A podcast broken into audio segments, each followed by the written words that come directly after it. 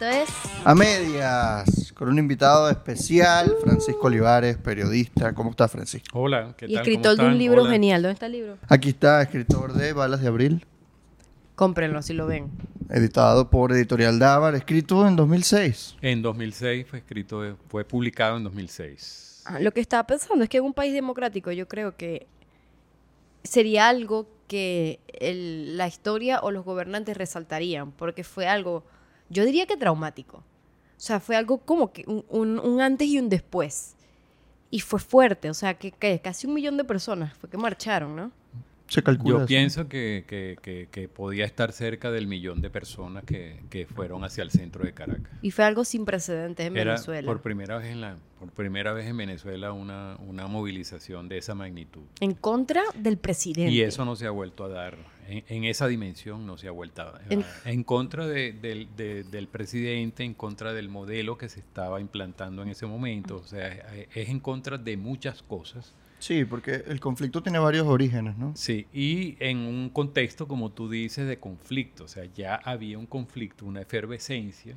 La gente ya este, no quería, eh, no estaba de acuerdo con el rumbo que estaba llevando el país. Y dijo hasta aquí. Y Pero- bueno, este, eh, eh, sentían que, que- que su sistema democrático se, estaba, se estaba cerrando, pues como en efecto Ocurrió. ocurrió. Yo creo que no le, no le hemos dicho a la gente qué pasó. El, el Claro. 11 de abril hubo una marcha gigante a Miraflores. Se murieron, 40 y- no, 19 personas. Y hubo más de 100 heridos. Chávez renuncia. Y todo el mundo se fue Chávez y después Chávez vuelve. Y vuelve peor. El 13 de abril. El 13 de abril. Vuelve peor, vuelve más autoritario y dijo, ¿sabe qué? De aquí no me sacan. Entonces creo que nadie se acuerda de que ese señor Chávez, que lo veíamos todo el tiempo en la televisión, cuando uno era chiquito, ese señor, hubo tanta presión nacional que ese señor lo obligaron a renunciar y volvió. Entonces eso es lo que vamos a hablar hoy. Y también hubo un golpe, un golpe de Estado también. Que No. fue, Bueno. I don't think so. Yo no sé si hubo un golpe de Estado. Hay un artículo, no me acuerdo de quién, que dicen que no fue un golpe, sino un coñazo. Eh, pero, Pero- bueno, ya lo podemos Yo digo que conversar. no fue un golpe, pero yo no sé qué, usted- qué dice usted. Bueno, eh, sí, eh, eh, un in- digamos, vamos a suponer, eh, vamos a ubicarlo como un intento de golpe, pero no, no es decir, un golpe, ¿quién puede dar un golpe en un país? Los militares. Los Los militares. militares Ahí no había golpes. un movimiento militar, digamos, con suficiente fuerza como para dar un golpe. Había, era un sector político que este, aprovechó la circunstancia para este, ponerse en Miraflores y, y declararse y tomar el poder, pues. Pero este, no era un movimiento que tenía un, un fuerte apoyo militar o una solidez como para hacer eso. Eh, a pesar de eso, Chávez renuncia. Chávez, por esa presión política que había, por esa masa, por esa porque hubo momentáneamente un retiro del apoyo militar a, a Hugo Chávez. Ese retiro no significaba que los militares tomaron, El digamos, poder. las calles, los cuarteles o los centros de poder. No. Fueron pronunciamientos que se dieron de altos jefes militares, incluyendo al jefe del ejército, es decir, altos jefes militares le dieron la espalda porque cuando vieron toda esa eh, violencia que se desató en el centro de Caracas, fue como el punto culminante ya de, de- de- de la crisis. Y, y ese sector militar le retiró el apoyo. Que es el deber ser de Solo las Fuerzas Armadas. Que el otro grupo, o sea, el sector político que se oponía, que por cierto no eran eh, las cabezas de los partidos políticos, sino movimientos eh, eh, De trabajadores. De sociales. civil. Allí estaban unidos este, el- la CTV, que era la principal organización de trabajadores, estaba unido el sector empresarial y esos dos sectores Y los trabajadores de PDVSA. como parte de los trabajadores, pero era un movimiento, digamos, de, de mucha fuerza porque era el sector petrolero. Estos sectores este, eran como la vanguardia de, de aquellos eh, sucesos, no el sector político. Entonces no había tampoco una orientación política de vamos hacia allá, sino que todo era como espontáneo. Creo que eso fue un problema porque no había una como una coordinación No había entre una todas las- coordinación. todos los grupos opositores en contra de eso. Y yo creo que eso fue porque Venezuela era una democracia, pero una democracia débil. Sus instituciones eran débiles Y llegó ese señor a radicalizar y a, o sea, a poner una doctrina de revolución y de prometerle cosas a la gente que los, de una manera los alineó de un lado que no eran convicciones democráticas. O sea, ese señor desde que llegó no era democrático, para que sepan. Porque un, un presidente normal se hubiese ido. Porque sabía que la gente no lo apoyaba y él lo que hizo fue, ah, Bueno, el tema de la renuncia fue justamente bastante, ¿cómo decirlo? Eh, muy oscuro, todavía no se sabe muy bien.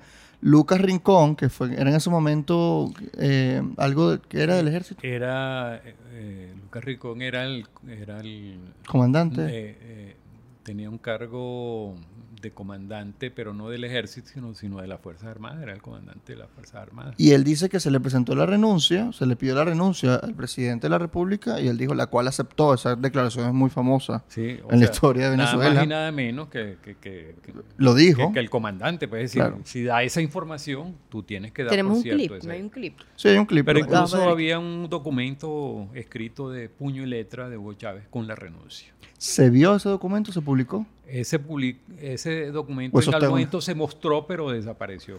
Claro, debe estar en una caja fuerte del susodicho, porque Pero- ahorita es Pero- embajador pero en Portugal. Pero él nunca habló, ¿no?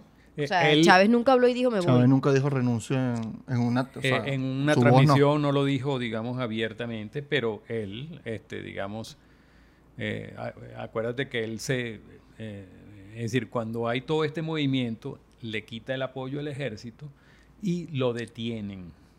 O sea, es detenido y lo llevan a la horchila, lo sacan de, de Miraflores.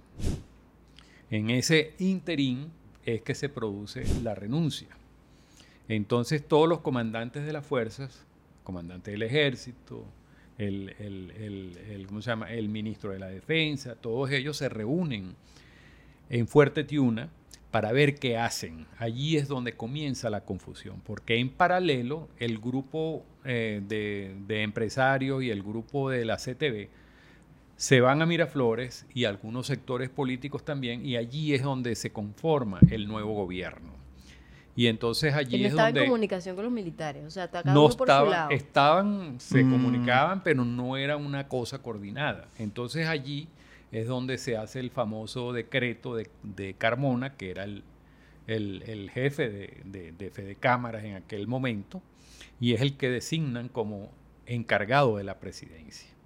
Y allí empieza la crisis, porque también dentro del sector militar había también aspiraciones. Claro. Había gente que, es decir, ¿qué es lo que sucede muchas veces en ese tipo de transiciones? Son situaciones de transición, donde hay, este, por supuesto que donde la, la legalidad es subjetiva, es decir, Mm. hay- un conflicto de calle, no es unas elecciones, no es un proceso democrático normal, sino que es una situación de crisis. Normalmente se conforma un, digamos, un gobierno provisional donde se integran todos los sectores. Esos sectores se ponen de acuerdo y deciden qué es lo que van a hacer. Aquí no, aquí cada quien estaba actuando por su cuenta. O sea, el sector militar reunido en Fuerte Tiuna, viendo a ver qué hacían, hablando con todos los comandantes. No hay que olvidar, y eso eh, se lo recordamos a, a quienes nos escuchan, a quienes nos están acompañando en este momento, que durante esos días había un paro petrolero, había un paro empresarial, había un paro también laboral, porque también estaba la CTV eh, involucrada en esos paros. Es decir, había una presión contra el gobierno. Que incluso Venezuela perdió mucho dinero por, por el paro petrolero. Claro, había pérdida, por supuesto, con cualquier huelga, paro general, hay, hay pérdidas económicas. Pero también hay que recordar que allí se habían tomado una cantidad de medidas. Este, se, se- se- se- eh, eh, el- había cerrado el Congreso de la República, eh, se habían planteado una serie de cambios importantísimos, este, eh, eh, se había el Tribunal Supremo, es decir, los poderes públicos, todo eso estaba prácticamente cambiando y, estaba intervenido. Y fue. La gasolina se la echó Chávez a ese conflicto, porque Chávez hacía repetidamente locuciones presidenciales donde decía, vamos a ver quién puede más. Y, y años después tú recoges en tu libro, estoy buscando justamente Ah. esa declaración, donde él dice, en, no sé si es una memoria y cuenta o en el Congreso o en la Asamblea ya, decía que él sabía que ese conflicto se iba a dar y él como que asusó a que eso ocurriera.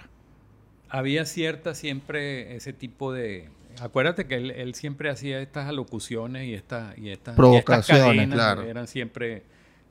Siempre había una provocación, pues.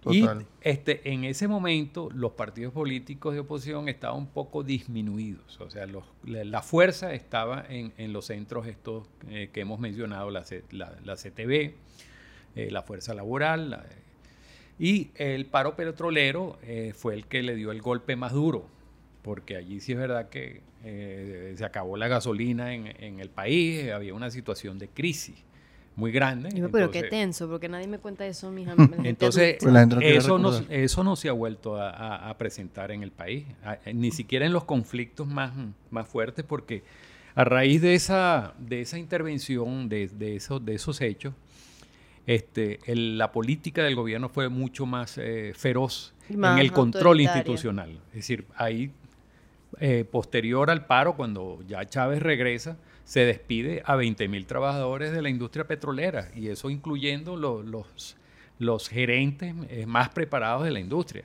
Allí empieza la crisis de la industria también petrolera. empezó la, esa atomización y cambiaron a los a la estructura del- del- de los militares Totalmente. para más control, como que esto no me vuelva a pasar. Pero te voy a decir, no solamente este, fueron prácticamente eh, pasados a retiro este, todos los altos oficiales, sino que eh, adicionalmente se, se creó una nueva, digamos, formación para los militares. O sea, toda la parte ideológica y de Adoctrinación, la, para- eh, adoctrinamiento. la doctrina militar cambió totalmente y este, comenzaron ya eh, programas eh, donde, por ejemplo, más nunca aquí los militares eh, hacían su- sus especialidades en, en- en Estados Unidos, en, en- en- Ujú. en Perú, en otros países, en- en- eh, incluso Brasil, en, en que eran Europa ideales occidentales. eh, con eh, formación occidental. Aquí empezaron ya a hacerse, a, a- a enviar a los, a, los, a los altos oficiales a Cuba, a Rusia y a otros países que, se, que en el futuro eh, se consolidó esta alianza que hoy se conoce con, con- con- con esos países. Este, allí es donde se forman ahora los, los- los militares nuestros. Uno de nuestros pat- patroncitos nos, nos preguntó que si usted sabe que si Chávez pidió ir a Cuba, o eso es como un rumor. Sí, eso pareciera que sí, que, que, que, que, que si lo, o sea, que, Ojalá se hubiese ido. que si lo sacaban. Que, allí hubo ciertas negociaciones para que se fuera a Cuba. Había un sector militar que no quería que se fuera, sino que fue que se no que, que, que, Que lo se hiciera un proceso porque eh, después hablamos de eso, eh, los, eh, los muertos, los fallecidos de- del 11 de abril tienen que ver con una política de protección de Miraflores de las manifestaciones, este, que eso ya el gobierno estaba preparado para enfrentar las manifestaciones que intentaran llegar a Miraflores. Que va de la Con francotiradores. dijiste. Que dijiste de, de que ella estaba, es que, o sea, que Chávez lo que hacía era como que echarle fuego al conflicto y se estaban preparando para una confrontación. Que repito, señores, un- una persona, un presidente con convicciones democráticas y valores democráticos no hace esas cosas. No va a decir que quiere más conflicto para que todas se caigan eh, y, y que choquen las personas y que haya riesgo de muerte. Eso no pasa. Un, si hay tanta presión, lo más normal es que renuncie y si O- ya renunció, que haya algún tipo de diálogo nacional. O, ini- o inicia unas negociaciones, como han hecho muchos presidentes en Latinoamérica, hemos vivido cosas parecidas. Que hacen se- concesiones Como a la se vivió en Argentina recientemente, en Colombia. En Colombia, O sea, en en Chile. Chile. países donde prácticamente las manifestaciones incluso más violentas, porque estas no eran violentas. En Chile este, incendiaron hasta, hasta las estaciones de metro. ¿Y qué hizo que Piñera fue? Negociar. Negociar, tuvo que ceder. Y lo que hizo Ma- eh, Chávez fue, yo no voy a ceder, voy a seguir. De hecho, el presidente chileno viene de ese movimiento estudiantil que, Oh. tomó el, que, que- que- que tomaron las calles en aquellos años creo, este, de conflicto en Chile. O sea, él era uno de los dirigentes más importantes. El anterior, eh, Piñero. No, Piñera. no, no, eh, este, el que Boric. estaba- Eh, Boric. Boric. Viene Boric. del movimiento estudiantil. Oh. Sí, sí, sí. ¿sí? Él se hizo diputado y de diputado ganó este, eh, las Qué elecciones. genial. Es como la historia de lo que puede haber sido Guaidó aquí. Es como la misma generación, ¿no? Sí, Fue estudiante, pudiera ser, exacto. terminó siendo diputado y es como que si Guaidó termina siendo presidente es la misma carrera por lo menos. Este, los círculos bolivarianos eran como el arma social del gobierno de Chávez en ese momento. Cuando había la se convocó la protesta en Chuao para los trabajadores de PDVSA, la CTV, todo eso, ¿no? Durante la protesta es que se dice vamos a Miraflores, ¿no? Lo dice según Carlos Ortega, varias personas dicen vamos a Miraflores y la marcha se dirige a Miraflores por distintos, digamos, distintas avenidas de la ciudad. Pero ya en, en no sé en qué parte exactamente estaban del centro, la de los círculos bolivarianos. No, eh, En Puente eh, Llaguno. Estaban distribuidos en varios lugares, porque es- esto es lo que en política se llama eh, eh, eh, un, un cordón de protección.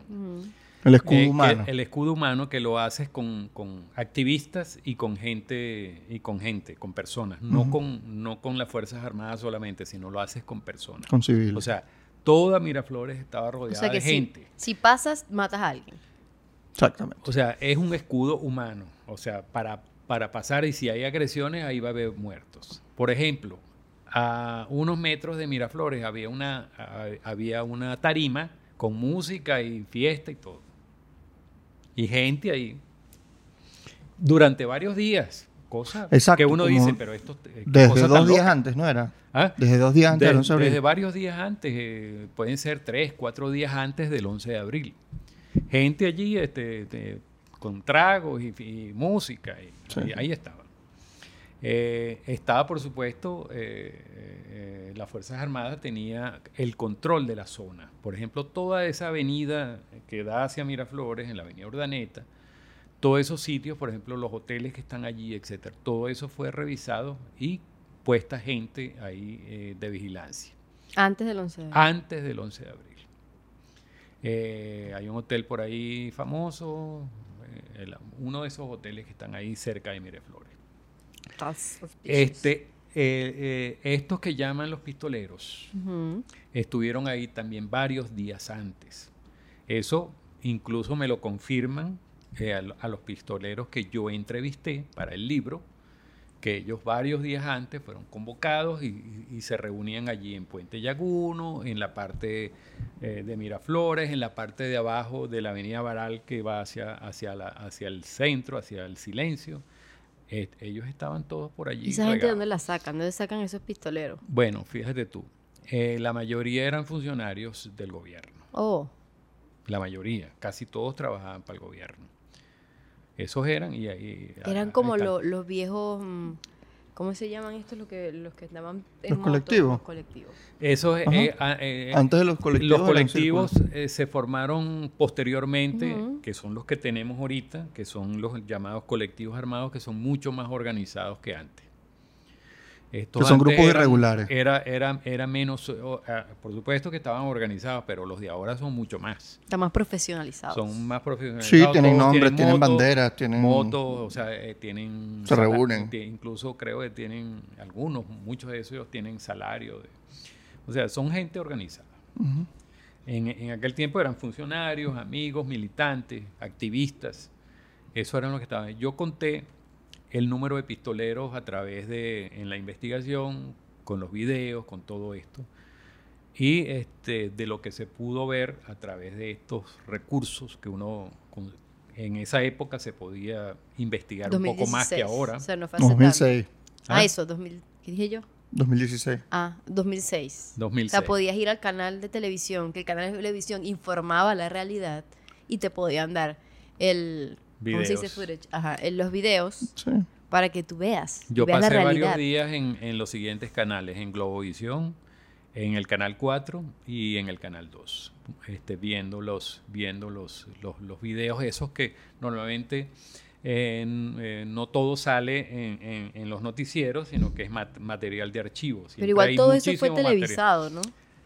Y- sí, muy, casi O sea, eso fue yo le pregunté eh, a mi mamá. Porque es que los canales eh, funcionaban eh, con libertad y, Ajá. por supuesto, hay un conflicto y, y Bueno, mandaban eh, las cámaras y los periodistas Es famoso que Los- los Chávez se encadenó y los, los Y canales se partieron. decidieron Dividir la imagen en dos. dividir la, la pantalla, así Sí. como... Mi mamá me, yo le yo a mi mamá le dije, mami, ¿qué te acordáis de ese día? Y me dijo, bueno, yo todo el mundo estaba al, al- al lado del televisor pendiente de lo que pasaba y que no, y ese señor renunció. Sí, y todo el mundo además- feliz. Y después además volvió. Hubo un tiempo en el que había protestas y ya había tiroteos cerca de, de Miraflores, en la avenida Baral, Mm. por ahí, ¿no?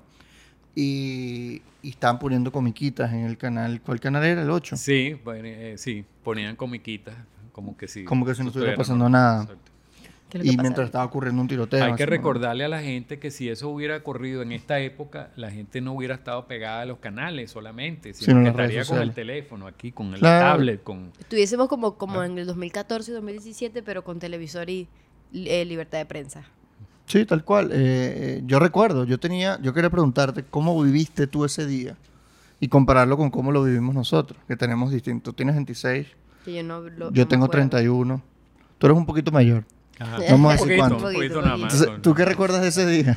Bueno, no, es que, eh, mira, eh, todos esos días eran muy difíciles para los reporteros. Este, yo no era tan reportero porque yo era editor eh, del área de, de política y también de investigación en, en el Universal. O sea, tenía, digamos, responsabilidades de organización y, tenía mi gente repartida por todos lados.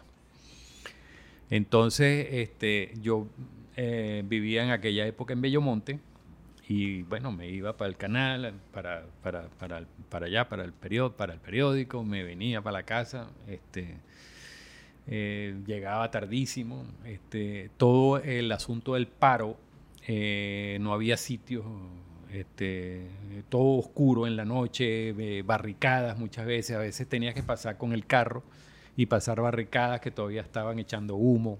Era, eh, o sea, la tensión en todos esos días era muy fuerte. Wow. Ahora, el día del 11, este, uno, uno sentía que algo iba a pasar, pero uno no podía saber que eso iba a pasar mañana o pasado mañana. Uno sabía que en algún momento. Pero ya ese día en, en Chuao, el gentío era tan grande y los discursos eran ya tan, tan fuertes. Este, yo recuerdo que yo a mediodía me fui a mi casa rapidito para ver qué tal. Y cuando yo llegué a la casa y tal, tal, eh, que me tenía que devolver, eh, sentí que ya la marcha había arrancado hacia, hacia, hacia el oeste. Y ya se sentía, este, eh, había pasado por el elevado ese que está por allí en la zona de, de Bellomonte. Ajá.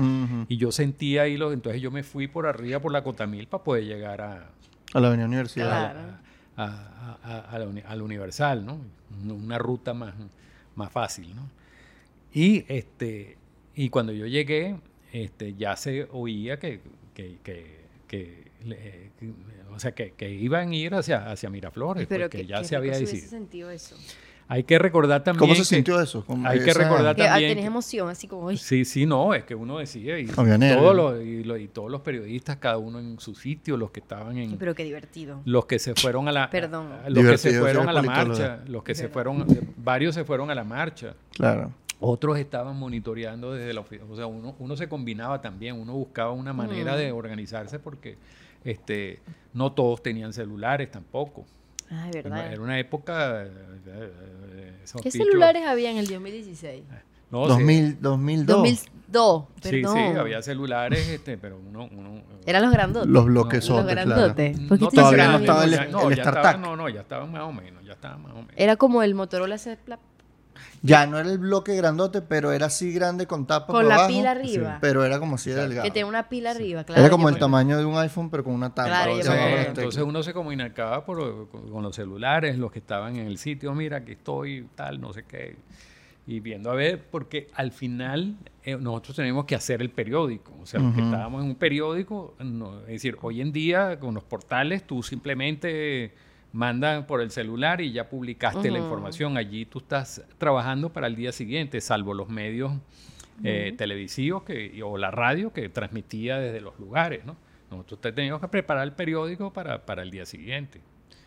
Y teníamos que, que hacer análisis, o sea, acompañarlo con ciertas cosas, entrevistas, todas esas cosas. Es una presión muy grande, ¿no? Claro. Ay, no, qué Y- ansiedad. Y, y la hora del cierre, pero a la vez estás viendo lo que está pasando. Tú dices, esto se está cayendo, pues. Claro. ¿Entiendes? Entonces, este, eh, ese día, bueno, hasta, hasta, hasta, hasta el director se fue caminando para ver lo que estaba pasando en la calle y todo, todo, todo ahí no, no, no fuimos para la calle. Yo salí también a- a- y, y, eh, en la calle estaba toda esa zona del centro ocupada por, por la gente pro-oficialista, digamos así. Uno le da por las franelas, por las cosas, por... Las Pero un gentío, o sea, era mucha gente. Todo eso hasta, hasta el puente de Fuerzas Armadas y en la parte de la Avenida Baral hasta abajo. Pues todo eso estaba lleno de gente del oficialismo. Y entonces, pero venía esa masa de gente De oposición. este, de oposición desde Chuao. pues. ¿Y qué querían ellos? ¿Entrar a Miraflores y decirle a Chávez anda vete? Sí, llegar Iba- ahí hasta protestar. eh, En, en casi todos los países del mundo donde hay esas manifestaciones, la gente llega hasta la puerta del, del poder y con pancartas y pegan gritos. y- Claro, y le dicen al, al Hasta en Estados vete. Unidos no tomaron, eh, no tomaron el Congreso eh, cuando, Claro. De cuando verdad, lo de Trump. de verdad. Entonces, entonces, ¿Hasta O sea, dónde llegaste tú ese eh, día que saliste? no, este, eh, yo no llegué hasta Miraflores, llegué, llegué más o menos hasta Puente Yaguno. Más o menos ah, hasta llegaste Puente cerca.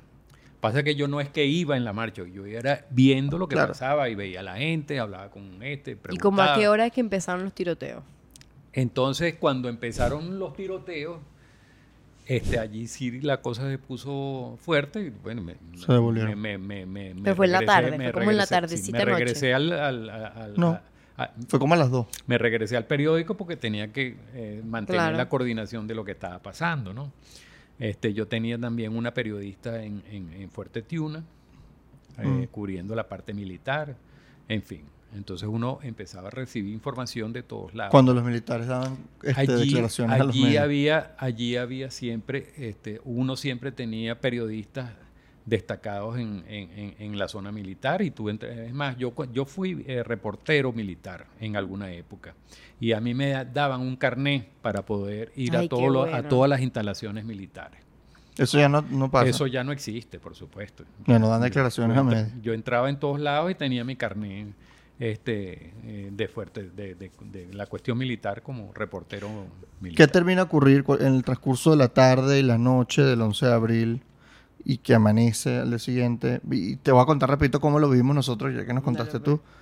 Eh, yo lo viví, yo tenía 10 años y yo estoy en, el, en la casa, mis papás viendo la televisión. En Barquisimeto. En estaba. Barquisimeto, yo viví en Barquisimeto. Y yo recuerdo, nada, ese día hubo muchos problemas, o sea, yo, mis papás estaban muy tensos. Yo no recuerdo muy bien el 11, pero recuerdo muy bien el 12 porque yo amanecí. Y yo le digo, ¿qué pasó? Renunció, hijo. Y yo, mentira, me están mintiendo. ¿Cómo que renunció? Sí, se fue, Chávez se fue.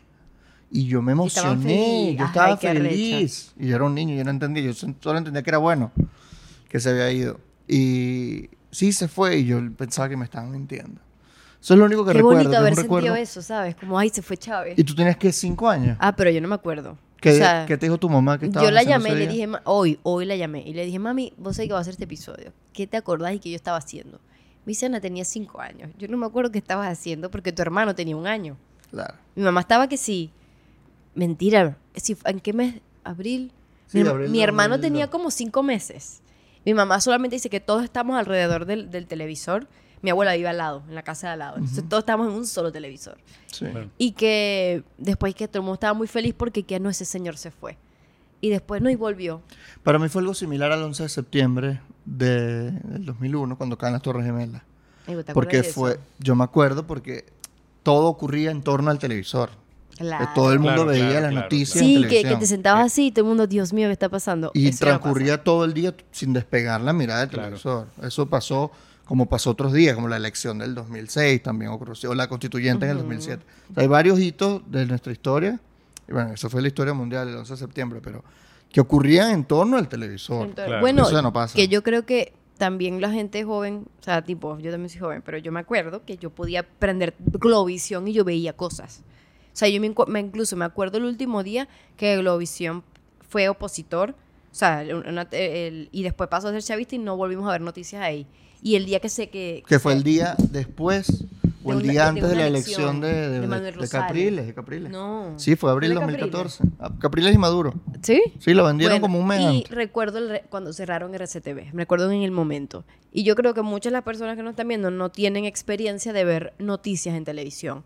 O sea, es como, o me meto en internet y lo busco, pero no vas a aprender un canal nacional y tú vas a ver noticias de lo que está pasando en el país. Entonces, para que vean el poder que tiene la censura, porque antes todo el mundo se enteraba de lo que estaba pasando. Y lo podías ver en ese momento y te lo reportaban. Claro, porque además podías ver prácticamente en vivo lo que estaba pasando, porque todos los medios tenían capacidad para transmitir directamente desde el sitio de los acontecimientos al canal y del canal a tu casa. Pues. Entonces eso es algo que, que perdimos prácticamente Sí, ya, eso este, no- después con, con la compra de los... De los de los medios. de los ni las protestas de 2014 ni, el- ni las de 2017 se Sí. transmitían en vivo en No, televisión. Bueno, yo me acuerdo algo que me indignó, me dio más rabia. Estaba en Maracaibo y yo un día salí a marchar. Yo no sé por qué estaba marchando, no me acuerdo, pero fue una marcha larga. Y llegamos a un lugar donde estaba un alcalde de otro municipio que es medio malandro, no voy a decir el nombre, pero era un malandro asqueroso. Y recuerdo que puso como pura gente de esa de él arriba en un elevado a disparar. Y eso fue un drama, yo me tuve que esconder, volver, no sé qué. y Yo llego a la casa y nadie sabe. Nadie Nadie- sabe. nadie o se sea, entera. Yo dije, yo me muero ahí y nadie sabe lo que pasó. Así es, bueno. y me sí. dio rabia porque dije, qué bola que yo hice esto todo un día y no hay nadie como reportándolo y que esto tenga incidencia en la política nacional, ¿no? Eso está pasando en todos lados y nadie se entera, para que vean el impacto de los medios de comunicación. Pero volviendo al tema, que ya narramos cómo lo vivimos nosotros. ¿Qué termina ocurrir el 11 de abril? Bueno, es que justamente, eh, eh, es decir, cuando ya se da esta separación entre los militares que están en Fuerte Tiuna, el grupo que está en Miraflores, ¿verdad? Y un sector militar que está dudando en qué hacer, que es el sector que más capacidad eh, de, de- de fuerza militar tenía en ese momento. Se fue la luz. wow. Bueno, pero podemos Pero ir hablando. Vale. estamos grabando porque estamos Ah, con pila. Venezuela. Pero Bueno. se puede grabar con esta luz. Sí. La gente entenderá Bueno, La gente entiende. Esto es lo que pasa en Venezuela. Venezuela. Para que vean. En Caracas. Imagínense la fuera del país. es Bueno, muy raro. Afuera del país pero no, se fue. de los, del Estado. Bueno, ¿no? volviendo a eso, ese sector militar era el que estaba encabezado por Raúl Baduel, que estaba en Maracay y era el jefe de esa guarnición, que era la más, la que tenía más capacidad de movilización armada eh, a la hora de tomar una decisión o a la hora de sacar a las fuerzas a la- de las fuerzas militares. O sea, él tenía la capacidad para mover las tropas y tomar el y Ujú. tomar Miraflores. Y él estaba dudando de qué hacer. Él era comandante de esa, de esa, de esa unidad allá en Maracay.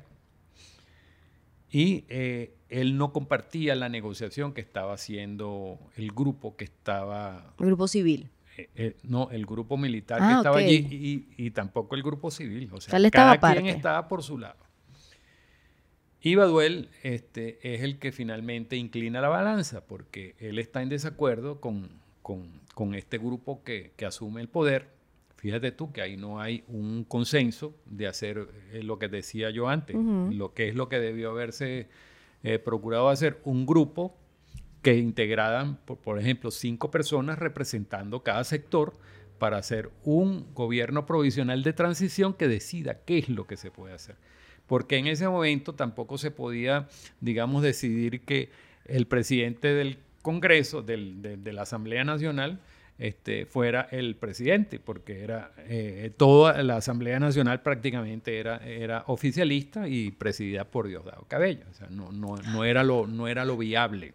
¿Verdad? Entonces la transición tenía que ser un grupo de, de- de civiles y militares que, digamos, eh, tuvieran la confianza de la gente. Entonces, este, ahí Baduel tenía dudas. Este, eh, todos querían ser, eh, digamos, este, lo- eh, o presidir ese, ese presunto gobierno.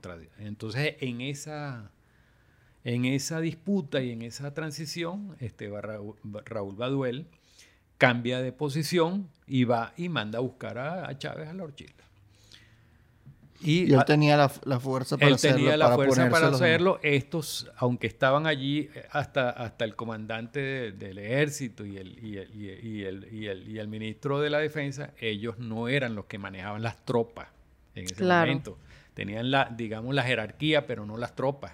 En un momento de crisis, el que tiene el poder es el que tiene la capacidad este, De movilizar de tropas. movilizar tropas. Y hay que eh, recordar algo, muchos de los generales, comandantes de fuerza, que se pronunciaron en ese momento diciendo que, le, que retiraban el apoyo al gobierno, Dan preso. no, ellos, eh, bueno, no sé qué pasó con muchos de ellos, porque eran varios los que se pronunciaron de, las, de, los, de los comandos más importantes del país.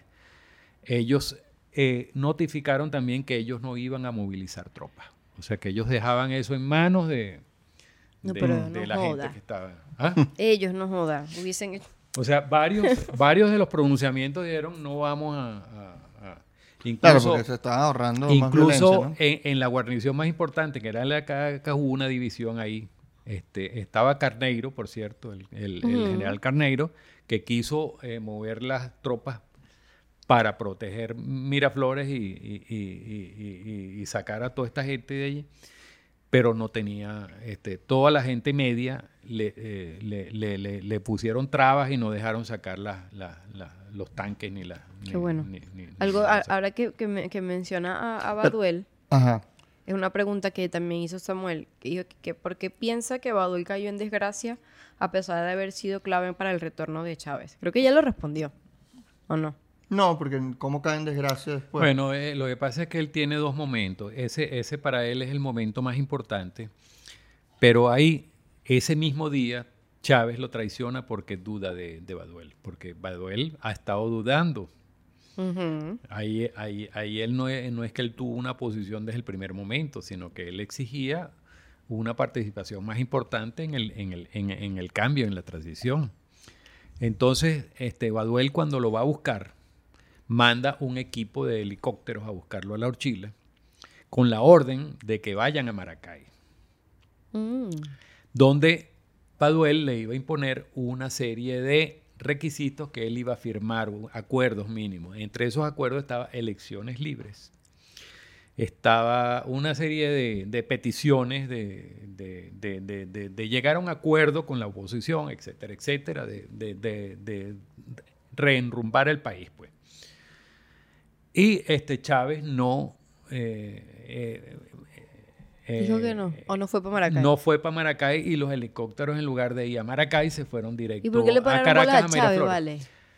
Volvió porque volvió otra vez a, o sea, al, al liberarlo, este, otra vez los comandantes, o sea, eh, ¿cómo se llama? El Tengo ministro de. Defensa, etcétera, todos, este, se, Lo se tratan de presidente. claro. Si, Se si es voltea. boba, Baduel hubiese ido para allá, papi, usted me firma para atrás y no estuviésemos aquí. Pero bueno. No, bueno, al final terminó sus años en la cárcel. Entonces, claro, Es eh, eh, eh, es haber confiado en, en- en que Chávez iba a cumplir. Y, y, o sea, Claro, una ingenuidad, pues, de, de- de su parte. Es decir, lo lógico era o bien sacarlo del país y, y- y negociar con él afuera.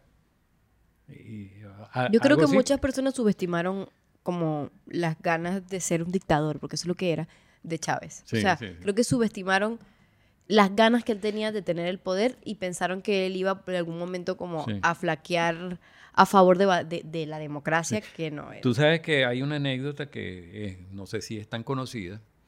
Recién el electo presidente, él va caminando por Miraflores, no sé qué, a- alguien, no sé si es una entrevista o le dicen o le preguntan, y él dice, eh, eh, eh, cuando ya se está planteando eh, esta reelección después de la constituyente, que se hace una nueva elección, que por supuesto él gana, y entonces él les dice que él no es como los demás presidentes, que se van cada cinco años. Wow, O sea, lo no dice sabía. así. Tal cual. Yo no, yo no Entonces, sí, él ya sabía lo que quería. Él desde el primer momento sabía lo que quería. Para bueno, que él, sepan. él era como los Fidel Castro. Claro, él era ese pero es que de muchas personas dicen, no, es que él se volvió autoritario después, de tantos años. Y después cuando él dice este, que iba a estar hasta el- al... dos- Fíjate, eh, esta cuestión del tiempo que estábamos hablando al, al comienzo. Él dice, él siempre dijo, voy a estar hasta el 2021. Ajá, él decía ¿entiendes? eso, yo me acuerdo. Entonces, ojalá que hubiera sido hasta el 2021. Ojalá. pero fíjate tú. Otra promesa incumplida. Otra promesa que ¿Entiendes? no me cumpliste. ¿Por qué? Porque te moriste. Y ahora, y ahora Maduro está hablando del 2031 Es y no sé cuánto de Claro. para y adelante. es que- y, y es que no. ¿Cómo ibas a subestimar a un hombre que juró por una moribunda constitución? Ahí Eso, eso que creo no que tenía- esa fue la primera red flag. Bueno, de tantas, hubo pero muchas wow. en la campaña también. La Sí, primera pero- red flag fue el golpe con el del 92. Y fíjate tú, estábamos hablando de 21 años, de 20 años. Ya Maduro lleva 10 años en el poder. 10 años y eso Lleva es 10 no nos hemos mucho dado tiempo. cuenta, ya lleva 10 ¿Se años acuerda en que el poder. todo el mundo pensaba que él era estúpido? No, que iba a durar un año. que iba a durar un año porque él era estúpido, porque Chávez era, porque Maduro era bruto. Y también lo subestimamos. ¿Vos Bueno. te acuerdas del día que ganó Maduro? Yo lloré. Sí. Es que no se necesita ser ni inteligente ni bruto para, ma- para mantenerse. pero Es lo, verdad. que, lo que se necesita es estar bien asesorado y él está bien asesorado por los rusos. Sí, estar- ser astuto, ¿no? También saber qué- cuánto darle a cada quien para que no Exacto. te quiten a ti lo que tú tienes.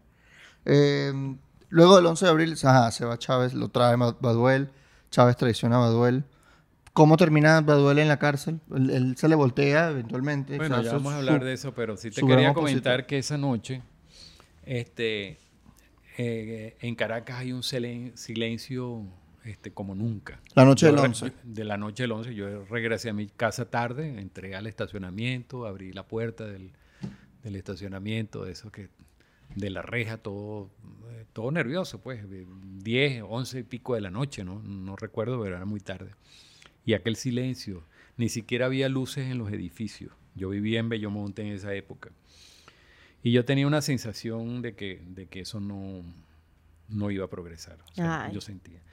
Y al día siguiente, cuando yo a las diez y media me fui más o menos a, otra vez a la torre del Universal, empecé a ver a la gente llamando, o sea, a los, a los en aquel tiempo, círculos bolivarianos y la gente llamando a, a ir a Miraflores. O sea, ya el hecho, el regreso, ya se estaba produciendo ese regreso, o ya Chávez ya lo estaban esperando en Miraflores. El 12.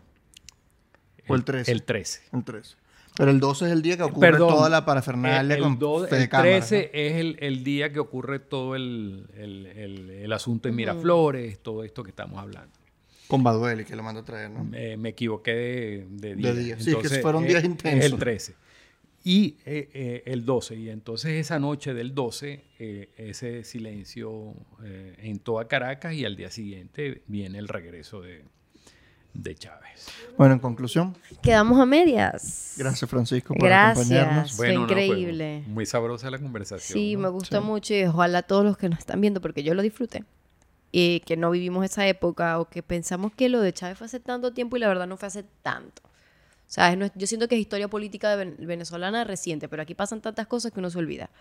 Sí. Em, compren el libro, descárguenlo. Sí, Balas de Abril. Está en, aquí está. Editado por Editorial Davar, lo pueden conseguir en editorialdavar.com. Y todos los libros de esta editorial son buenísimos. Yo he leído dos. Hay unos buenísimos. Y este es bastante bueno, miren, la calidad de impresión es muy sabrosa. Sí, es rico para leer. Yo lo rayo de allá para acá para recordar. Pero le- Gracias. eh, leen el libro, síganos a nosotros en todos lados. Sí, en A Medias Pod en Twitter, A Medias Podcast en Instagram, A Medias Pod también en TikTok. en TikTok. Tus redes, Francisco. Eh, F. Olivares 10 en Twitter. Y el mismo F. Olivares 10 lo tengo en Facebook y en, y en, y en Instagram. ¿Tú eres más de. Twitter o de Instagram o de Facebook? Eh, soy más de Twitter, pero este me está gustando el Instagram. Sí. Entonces, ya saben. Gracias. Nos Gracias, vemos. Hasta el bye. próximo capítulo.